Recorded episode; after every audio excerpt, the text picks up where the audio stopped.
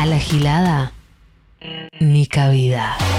Ivana German, miércoles 2021. Ni cabida. Nacional Rock.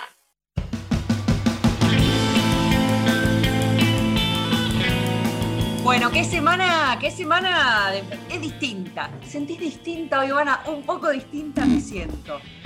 Pues estoy oficialmente inoculada. Y esto es un día muy importante. Y no voy a dejar un solo lugar sin decirlo. El viernes recibí mi vacuna de Sinopharm. Así que desde ahora, con mucha más alegría, se hace este programa y absolutamente todo lo que se hace en la vida. Eh, además, Lali, la verdadera jefa de este envío, digamos todo. Lali eh, tiene su turno también. Entonces se respira un alivio. Se respira un alivio en mi cabida que es difícil de, de- de- de- de- de tra- de trasladar con las palabras. Es difícil, pero hay algarabía, así que en principio, vacunas, atroden o casi atroden. ¿Sí? Eso lo primero. Segundo, me considero campeona de América. Vi el partido, lo vi de lejos. ¿Entendí algo? No. ¿Soy soldada de la escaloneta? A partir de ahora soy soldada de la escaloneta. Sé que la escaloneta no sé qué es. Soy soldada igual. Me considero campeona. Alguna vez hay que sentirse bien, viejo. Bueno, ¿qué hacemos acá los miércoles? Hablamos de cosas de la agenda de género, ¿no? A eso venimos. Ah, Creo que quedamos en eso. Yo quedé en eso con Miki Luzardi, así que acá estamos para eso. Em, hay algunas noticias, hoy vamos a hablar de, de ESI, pero hay algunas noticias que hay que mencionar fundamentalmente. Eh, el anuncio de ayer, esto es muy importante para, para nuestra agenda, no solo la agenda de género, sino la agenda específica de Nicavidad, porque hablamos muchísimo de esto siempre, es que ayer ANSES eh, anunció que va a empezar a regir el reconocimiento como aportes jubilatorios de las tareas de cuidado, ¿no? Para mujeres con, con en edad de jubilarse, las mujeres, no les hije, no les hije ya se están para jubilar, sino las, esas mujeres que los criaron, eh, que reconoce un año de aportes por cada, por cada hijo y en caso, en caso de que sean adoptades, dos años de aporte, se suma otro más si, si alguno de sus hijas tiene una discapacidad o si son beneficiarias de asignación universal. Eh, así que a partir de agosto se van a empezar a, entregar turnos y es muy, muy importante porque quiere decir que ese trabajo de cuidado que hacemos las mujeres y ese momento en el que salimos del mercado laboral, porque recae en nosotras esa, esa crianza inicial casi fundamentalmente, es reconocida también como un trabajo que aporta algo a la sociedad y que por lo tanto merece eh, precisamente un aporte jubilatorio. Así que eso me parece una noticia excelente. Hoy es el Día de la Visibilidad de las Personas No Binarias, que se, se conmemora desde 2012, en teoría porque está en el medio justo entre el Día Internacional de la Mujer Trabajadora, del cual hemos hablado aquí, y el Día del Hombre, dice que es en noviembre, el Día Internacional del Hombre. Bueno, está en el medio, estamos ahora justo en el medio, entre el 8 de marzo y el 19 de diciembre. Entonces el Día de la Visibilidad de las Personas No Binarias, aquellas personas que no se identifican con los géneros masculino ni femenino, eh, o que pueden fluir de uno a otro, ser de género fluido. Eh, y es importante, bueno, entender que esta identidad también existe, que tiene una forma de llamarse que ni siquiera es universal, que cada persona decide cómo quiere ser llamada, que es algo a lo que podemos prestar atención cuando están los detractores del lenguaje inclusivo y que por qué no dicen todos y todas y se mantienen dentro de la RAE. Bueno, porque quizás alguien no es ni todos ni todas. Eh, y está bien que le hablemos también y que esté dentro de, de nuestros destinatarios en principio. Bueno, eh, así que hoy es el día de la visibilidad de las personas no binarias. Esto nos lleva casi directamente a eh, tema del que vamos a hablar hoy, que es la educación sexual integral. Eh, bueno, ni hablar que cuando, cuando yo iba a la escuela no, no tenía ni siquiera idea de que existía algo así como ser no binaria, no tenía ni la menor idea, dudo que mis profes la tuvieran tampoco, y dudo que muchísimos profes de la actualidad eh, estén al tanto.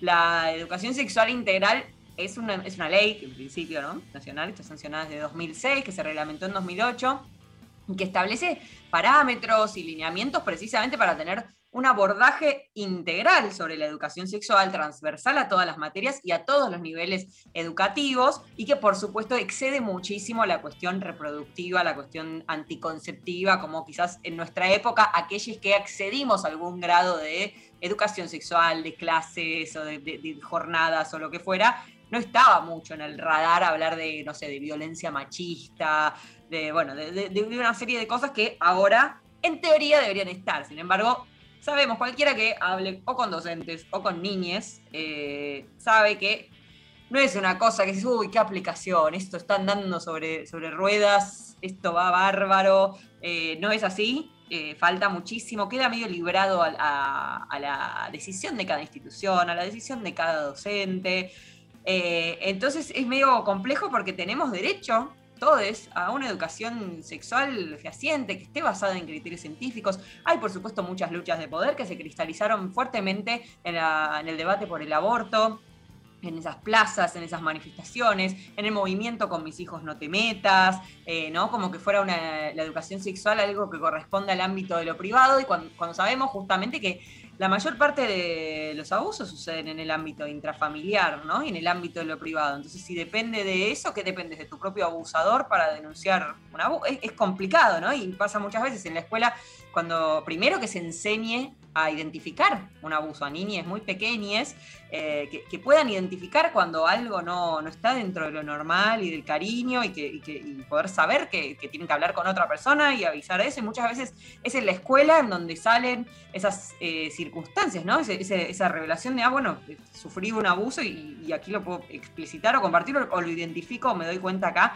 Es fundamental eh, y por eso es muy peligroso, ¿no? Esa cuestión de, privatizarlo y de que ese derecho dependa de, bueno, de, otras circunstancias eh, del orden de lo estrictamente privado. En, yo tengo 34 por unos meses más. Eh, cuando yo era chica en la primaria, que era una primaria del Estado, la única jornada era la que daba Johnson y Johnson, que ahora están en boga también por, por sus ansiadas vacunas era también en manos de ya de, una empresa privada que nos explicaba con un criterio que obviamente no tenía nada que ver con correrse el binarismo, ni nada hablaba de, la violencia, ni demás, hablaba solo de cuestiones orgánicas y después te dejaba unas toallitas de regalo para que eh, ya ir metiendo.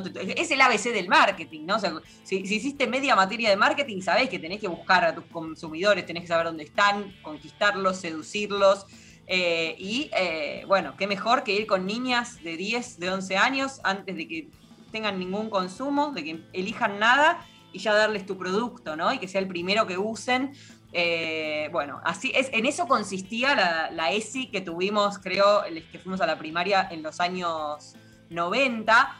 yo siempre fui a, educación laica, pero mucha gente que fue a escuelas católicas, confesionales y demás, eh, cuentan que les daban para ver un documental que yo hace no tanto lo vi, porque me lo mencionaban tanto que, ¿qué será esto? El grito silencioso, que es un documental de un viejo espantoso, yankee, que te desmembra un feto con unas pinzas, y es como medio una cosa, una película gore, ¿no? Como una, película clase B, no sé, es una cosa espantosa, y en muchas escuelas como, como contenido se da eso para, hablar acerca de la reproducción y del aborto.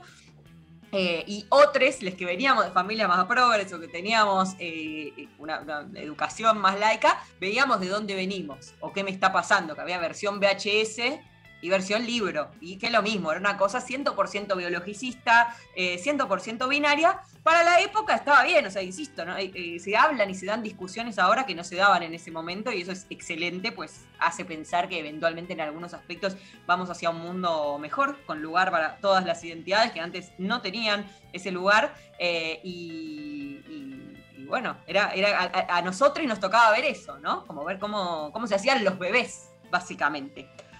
Ay, yo puse en Instagram a ver las cosas más falopas que les había mm, en su educación sexual integral y bueno, ya ni, ya ni hay tiempo de meternos con esto, en un rato quizás. Eh, vamos a hablar en un ratito con Magdalena Moreno que escribió un libro de geografía y ESI. Atención, porque es ¿cómo, ¿cómo metes en álgebra ESI? ¿Me entendés? Es transversal a todos los contenidos. Bueno, hay, hay caminos para ciencias eh, más duras o para ciencias sociales más duras.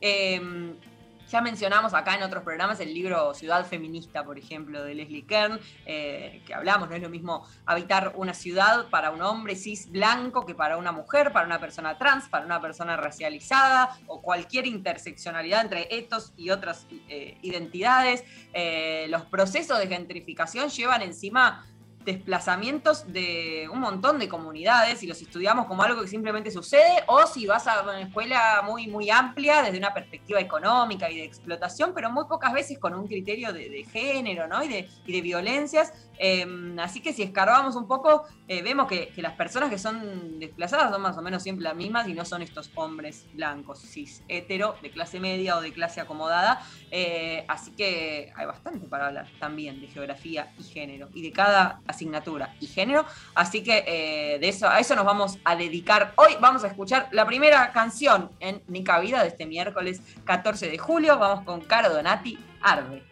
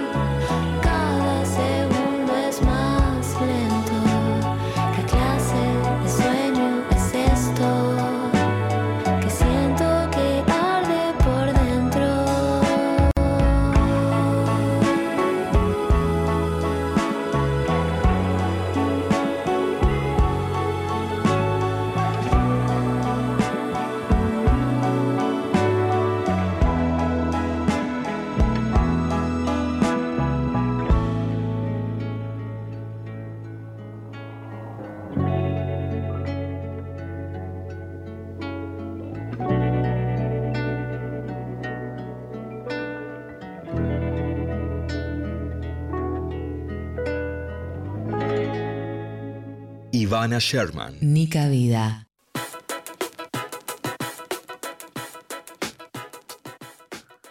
Bueno, les decía hace un ratito, vamos a hablar con Magdalena Moreno. Ella es docente y es autora junto a Cecilia Mastro Lorenzo de Geografía y Educación Sexual Integral, precisamente haciendo origen esa transversalidad, ¿no? De la que hablábamos de asignaturas que establece la ley de ESI. Hola Magdalena, bienvenida a Nica Vida, ¿cómo estás? Hola, ¿qué tal? ¿Cómo están? ¿Todo bien? Bien, vacunada hace un mes, así que entiendo tu Ah, bueno, hace un montón, pero bien. ya están los anticuerpos ahí, se apersonaron. A full, a full. Bien. Em, bueno, lo primero que, se impone preguntarte es cómo pensar una geografía desde una perspectiva de género que a simple, digamos, en el sentido común, es algo que es muy distante, ¿no? Sí, eh, pareciera ser muy distante. Yo creo que álgebra y ESI es más distante, como decíamos antes. Eh, pero me parece que desde la geografía vos diste algunas pistas ya, por ejemplo, de cómo pensamos ciudades desde la perspectiva de género. Por poner solamente un ejemplo, eh, quiénes diseñan las ciudades, para quiénes están pensadas, eh, quiénes en general no están pensadas por hombres, para hombres, en estos hombres heterosexuales y género, con todas sus capacidades motrices. Em, no sé, hay otros espacios como los rurales también, bueno, cómo se conforman las familias en los espacios rurales son muy distintas, esa familia clásica, ¿no? Eh, heterosexual, en donde las tareas de cuidado y, laborales remuneradas están completamente divididas, como puede ocurrir, por ejemplo, en las ciudades. Hay muchos ah, ejemplos más. Sí, ahora se me ocurre, mientras escucho también eh, un tema que ya tratamos acá en Nica Vida, ¿no? Que es el de la menstruación, eh, y cómo esa, esa eh, condición, ¿no? De, vida rural o agraria con grandes distancias conlleva a un abandono, una deserción escolar o una pérdida de días de clases cuando las chicas empiezan con la menstruación. y eso quizás en una ciudad no pasa. las chicas que crecemos en, en un centro urbano no tenemos esa pérdida de días de clases eh, que sí tiene quizás alguien que vive en un área rural, ¿no? Sí, por ejemplo, eso, es un caso también, en, términos de pensar como comparaciones entre los espacios. Sí. Eh, la geografía eh, es mucho más que eso igual. Obvio, no, no, no, por supuesto. También depende de, bueno, del, nivel educativo y demás. Por eso yo pienso, yo fui a una escuela re progre, viste, supe, pero no se pensaba con corte de género. Y sí pensabas con, un corte de material, con un corte de clase, como había un montón de cosas elaboradísimas, pero esto no existía directamente. Eh, y, en, este camino de, como del aula al libro y después de vuelta del libro al aula, ¿cómo funcionó la cosa? ¿qué, extrajiste del aula y cómo volvió eso? Eh, bueno, en verdad varias de las actividades que planteamos en este libro las habíamos probado ya en el aula, digamos, cuando uno incorpora la perspectiva de género a su vida, también la lleva al ámbito profesional, entonces es muy difícil dar clases para mí de geografía que no incorporan la perspectiva de género. Eh, entonces, muchas de las actividades que hacíamos para puntualmente eh, poder trabajar desde esta perspectiva, las sistematizamos en este libro, las ordenamos un poco eh, y pusimos varios recursos. Y por otro lado, bueno, el libro está teniendo muchísima difusión y entonces, bueno, la verdad es que hay muchas docentes escribiéndonos que lo están llevando al aula o que ya venían implementando otras actividades y cómo las ponen en diálogo con las nosotras proponemos. Eh, ¿cómo, es la formación de ESI de un docente? Porque hasta donde sé no es como obligatorio, no es que tenés que atravesar unas materias o ¿Cómo es ahora en 2021? Bueno, en verdad está bastante vulnerado el derecho a recibir ESI como estudiantes de un profesorado, ¿no? para ser profesor o profesora de geografía.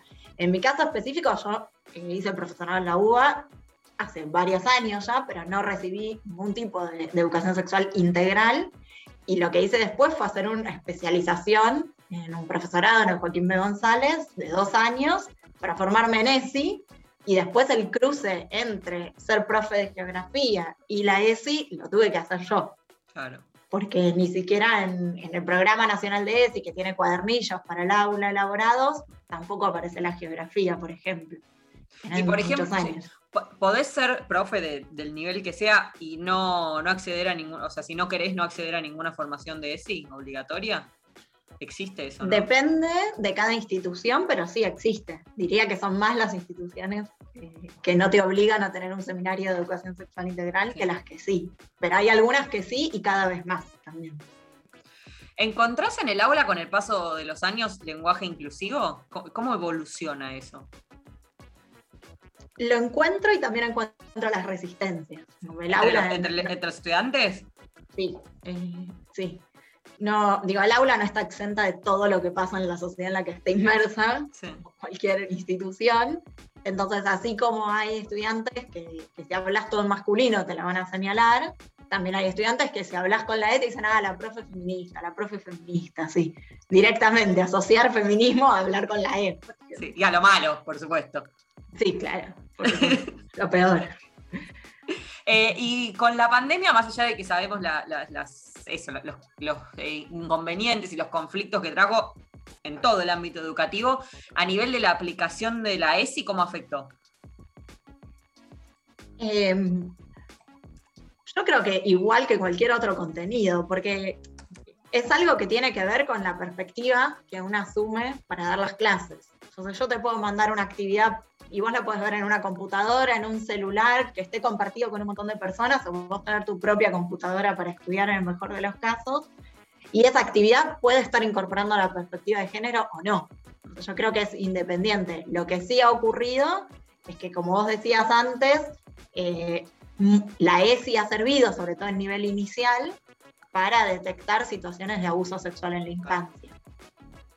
Entonces, bueno, si los chicos no están en la escuela, eso es mucho más complejo.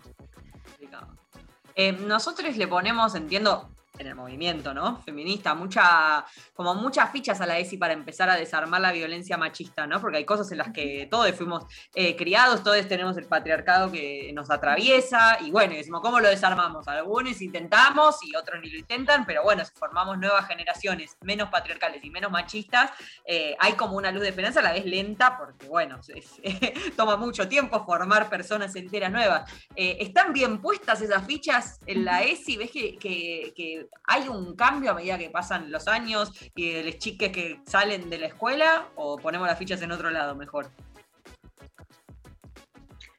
Yo creo que hay que poner las fichas en la ESI, creo que la ESI ya tiene 15 años desde que se sancionó la ley, entonces también hay que apretar ahí un F5, un renovar.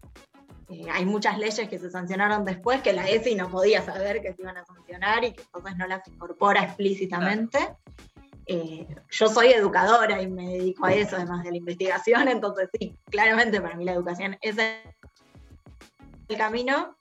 No pondría todas las fichas eh, al negro, ¿no? Para mí está bien, todas, muchas fichas a la ESI, pero otras también a, políticas públicas que vayan a lo inmediato, Este juego entre el largo plazo y lo ya, lo que es necesario para ahora. ¿Y hay, sentís algún tironeo entre esta cuestión de lo privado y lo público y lo educativo, entre, bueno, algo, contenidos que se den en la escuela y resistencia en las familias? ¿La, vivís esa tensión? Eh, perdón, se me eh, cortó un poco la pregunta. La, tensión que existe entre esto, ¿no? De la escuela, obviamente, teniendo que dar eh, contenidos y la em, la, cuestión de lo privado y de las familias diciendo, che, no, esto quiero formar a mis hijos como yo quiera en, en ESI. ¿Te, chocas con esa tensión y con resistencias por parte de padres y madres? Y en algunos casos sí y en algunos casos no. hay dos, hay em, familias, más allá de cómo estén constituidas, que se van a oponer, eh, y otras familias al revés, que la van a reclamar. De todas maneras, yo siempre lo soluciono del mismo modo diciendo que hay una ley que me obliga a mí como docente a garantizar ese derecho. Entonces, bueno, si a alguien no le gusta que se garanticen derechos, eh, no sé, que, escriban una ley y ganen la selección y que salga otra ley. Eh, yo tengo la obligación de garantizar ese derecho y me muevo dentro de los marcos de, la ley ESI y de las posteriores. Eh, lo que sí es, lo que ocurre es que es difícil, ¿no? También tomar esa postura cuando, bueno, te echan de un colegio, si quieren, por eso. Por, eh, ponerte beligerante, por dar eso, o sea, tenés la ley, digamos, a tu favor también como trabajadora. Hay muchos casos así. Pero hay instituciones privadas que pueden decidir, que no te van a decir es porque das la ESI, pero te pueden expresar. Yo trabajo en instituciones públicas y, al revés, todo el tiempo me están pidiendo, ¿no querés venir a mi materia a dar la ESI? ¿No querés? Bueno. Bien, estás requerida. Bueno, gracias Magdalena, muchas gracias por este ratito y por tu trabajo también. Bueno, no, gracias a ustedes, un placer. Un beso enorme. Era Magdalena Moreno, docente y autora de Geografía y Educación Sexual Integral. Hoy hablamos de ESI en Nica Vida. Ahora vamos a escuchar a Mel Muñiz, aguerrida.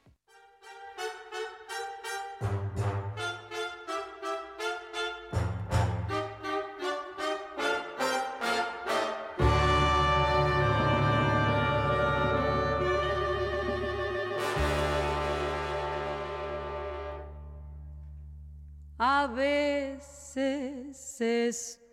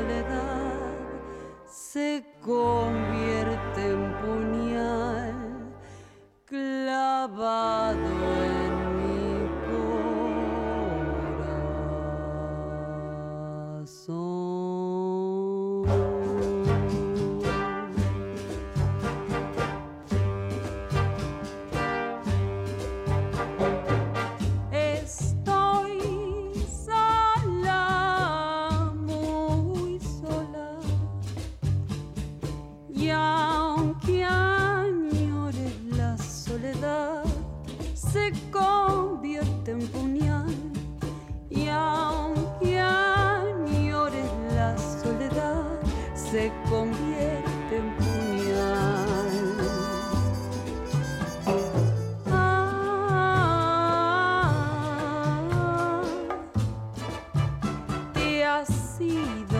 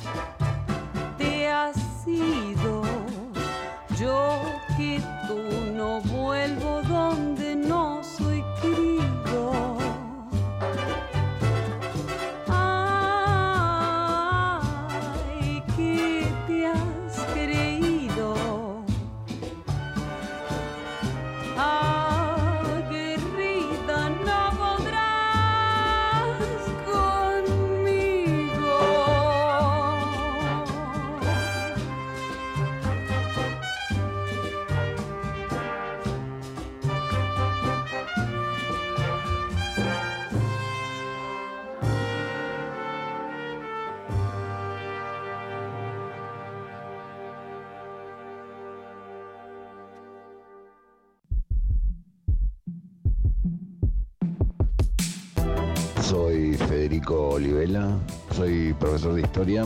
Mi nombre es Agustina, soy docente de lengua y literatura en la escuela media, tanto sector público como privado.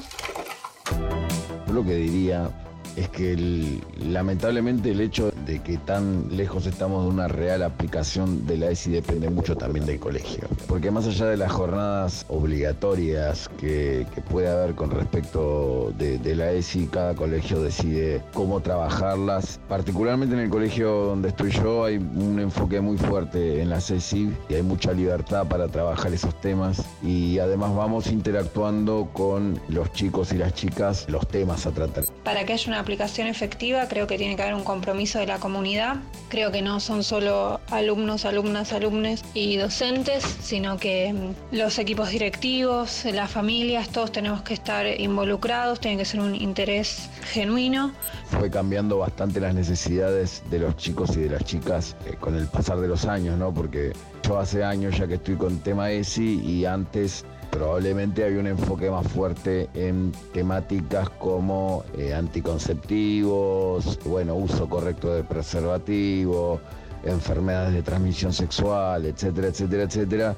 y ahora hay un enfoque más fuerte justamente por una necesidad eh, de los chicos y de las chicas. Hay un enfoque mucho más fuerte en todo lo que es, bueno, violencia de género, los últimos años eh, el tema del aborto también, fue de lo más eh, charlado en ESI. Se empezaron a hablar por fuerte en muchas cosas de las que antes no se hablaba. Respecto a la educación sexual integral en pandemia, es más complejo eh, al no estar en el aula, que también es un lugar separado de la casa, son otro tipo de vínculos. Tal vez los alumnos en las escuelas encuentran referentes y pueden hablar ciertos temas que en las casas no. Y creo que si hay voluntad, siempre se puede acercar la ayuda a, los chicos, a las chicas. Creo que la educación sexual integral nos interpela a todos, todas, todos por igual y querámoslo o no, nos obliga a pensar en nuestra propia subjetividad, en lo que nos pasó, en lo que no nos pasó, en los privilegios que tuvimos o, las cosas, las experiencias complejas que tuvimos, cómo fueron abordadas, de qué otra forma podrían haber sido abordadas. Y creo que también ahí hay un camino que falta como sociedad de, preguntarnos, bueno, a ver, esto que es así, ¿es naturalmente así o podría haber sido de otra manera? Y creo que ahí también hay una cuestión a trabajar.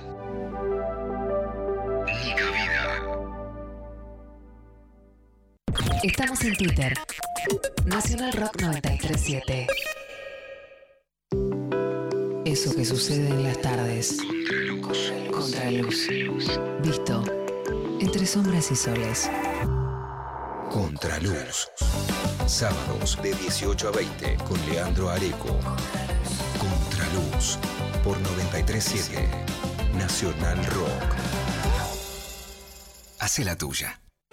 Juan Braceli, cocinero. Anotate esta receta. Ponete el barbijo, lavate las manos con jabón. Si estás afuera de casa, usa alcohol en gel. Mantén distancia con otras personas. En el último año, la vida se llenó de nuevas consignas. Pero ahora que hace más frío y que ya no estamos tanto tiempo afuera, hay que abrirle las ventanas a un ingrediente fundamental, el aire. Mantener todos los ambientes ventilados de forma cruzada achica las posibilidades de que se transmita el coronavirus. Es simple, el aire circula y el virus se dispersa. Por eso, abrí las ventanas y las puertas aunque sea 5 centímetros. Y si tenés frío, es preferible que te abrigues un poco más, que a la segunda ola se la lleve el viento. Seguí cuidándote.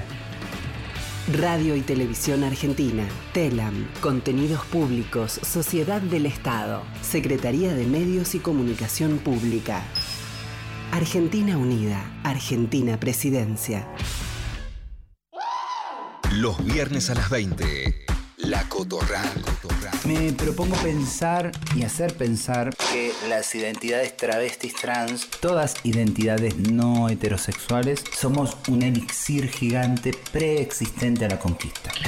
De la mano de Susy Shock, voces trabas, voces disidentes, copan el aire.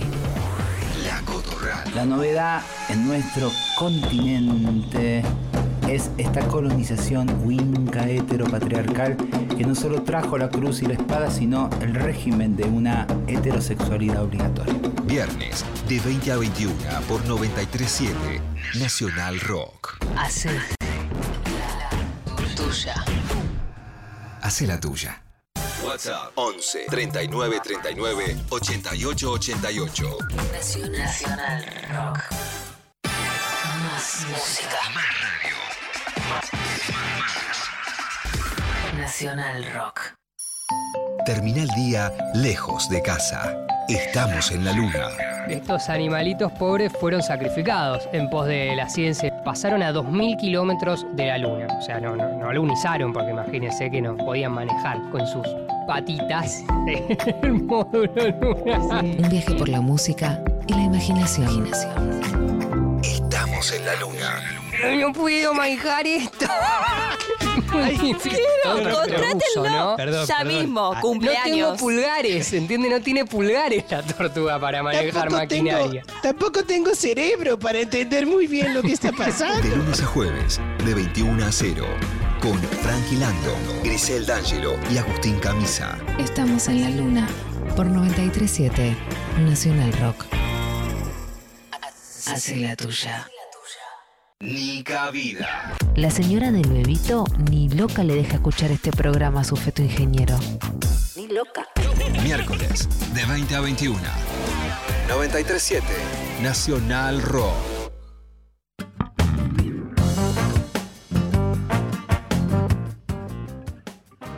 Esos separadores los escribí yo misma y cada programa y cada miércoles me, me- me olvido y me vuelvo a acordar.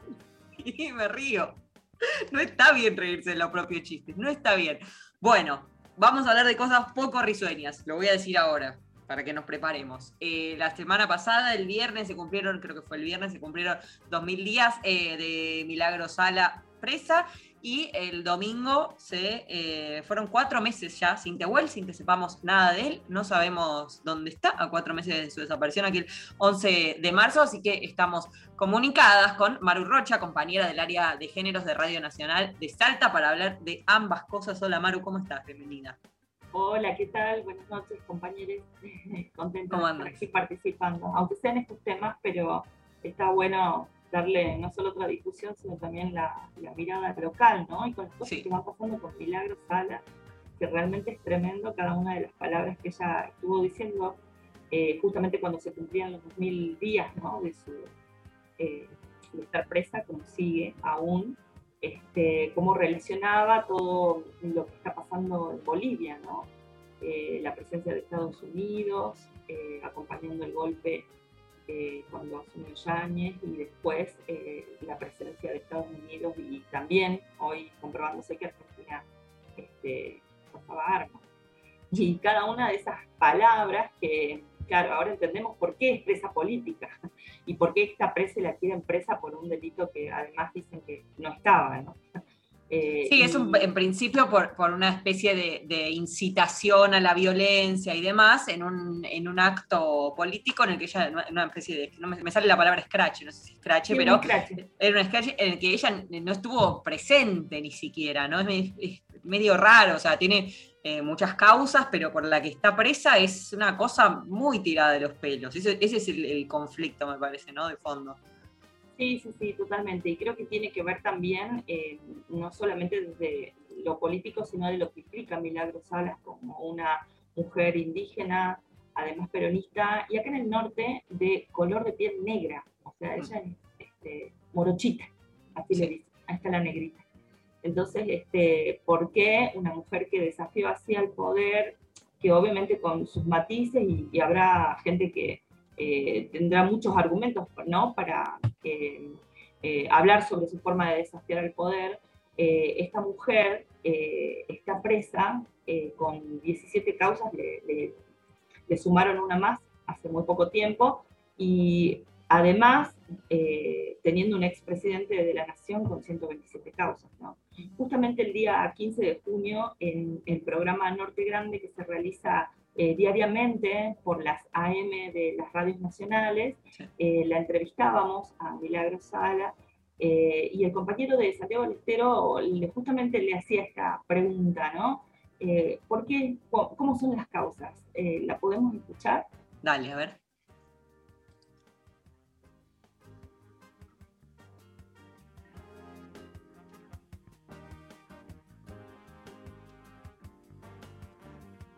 Está al caer, está al caer. Bueno. Ya viene.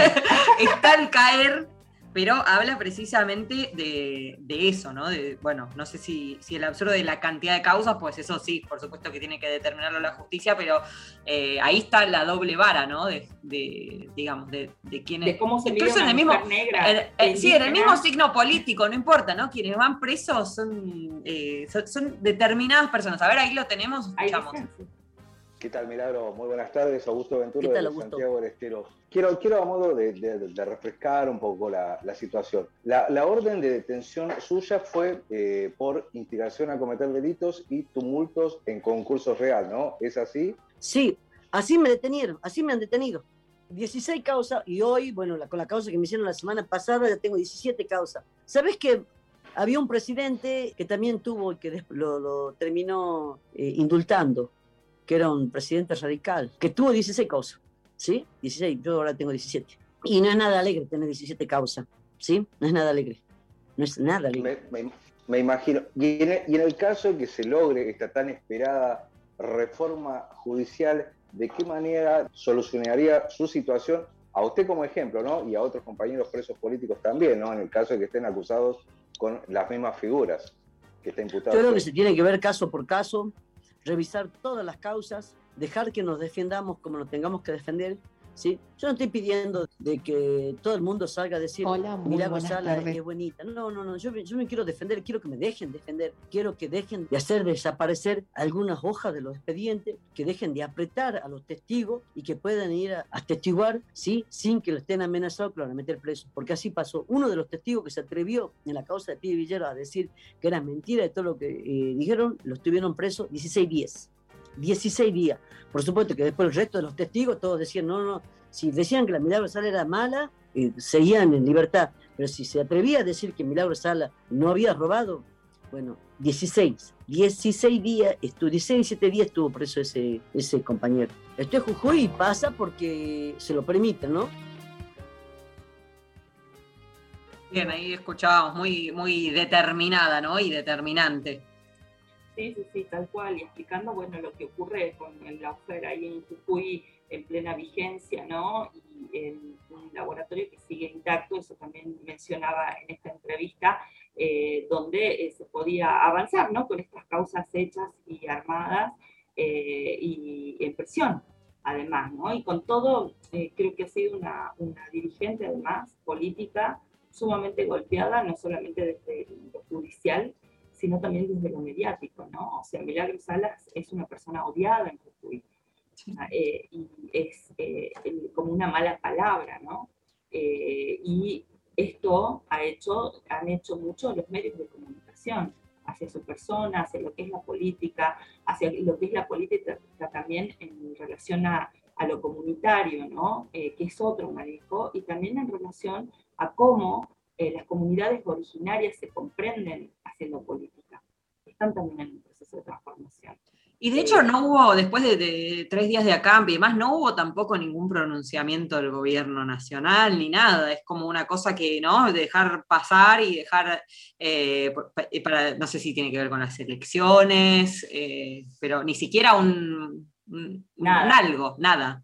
Exactamente, este, justamente ella, bueno, era una de, los, de las cuestiones que planteaba eh, respecto a Alberto Fernández, ¿no? Decía en esta entrevista que le, que le hicimos, eh, yo no estoy peleada con Alberto Fernández, pienso que es un compañero al que le ha tocado gobernar en una situación de endeudamiento y en medio de pandemia. Dice, pero los que estamos presos, eh, queremos, somos presos políticos y queremos tener y defendernos como nos corresponde defendernos. Eh, no que se nos, a algunos presos nos dan algunas garantías y a otros les dan otras, ¿no? Eh, y eso es lo que remarca constantemente, porque en definitiva eh, esto es lo que está marcando, que está como presa política, sin poder, ella no pudo elegir sus abogados, o sea, y, los presos políticos que están así tienen un montón de obstrucciones para poder ejercer su derecho aún, digamos, estando acusado, ¿no? Eh, entonces, este, de alguna forma sale a decir esto, no es la pelea con, con Alberto, pero sí este, nosotros estamos en una situación de injusticia, eh, quienes estamos presos políticamente. Bien, bueno, y tenemos en otro orden de, de informaciones los cuatro meses sin Tehuel de la Torre.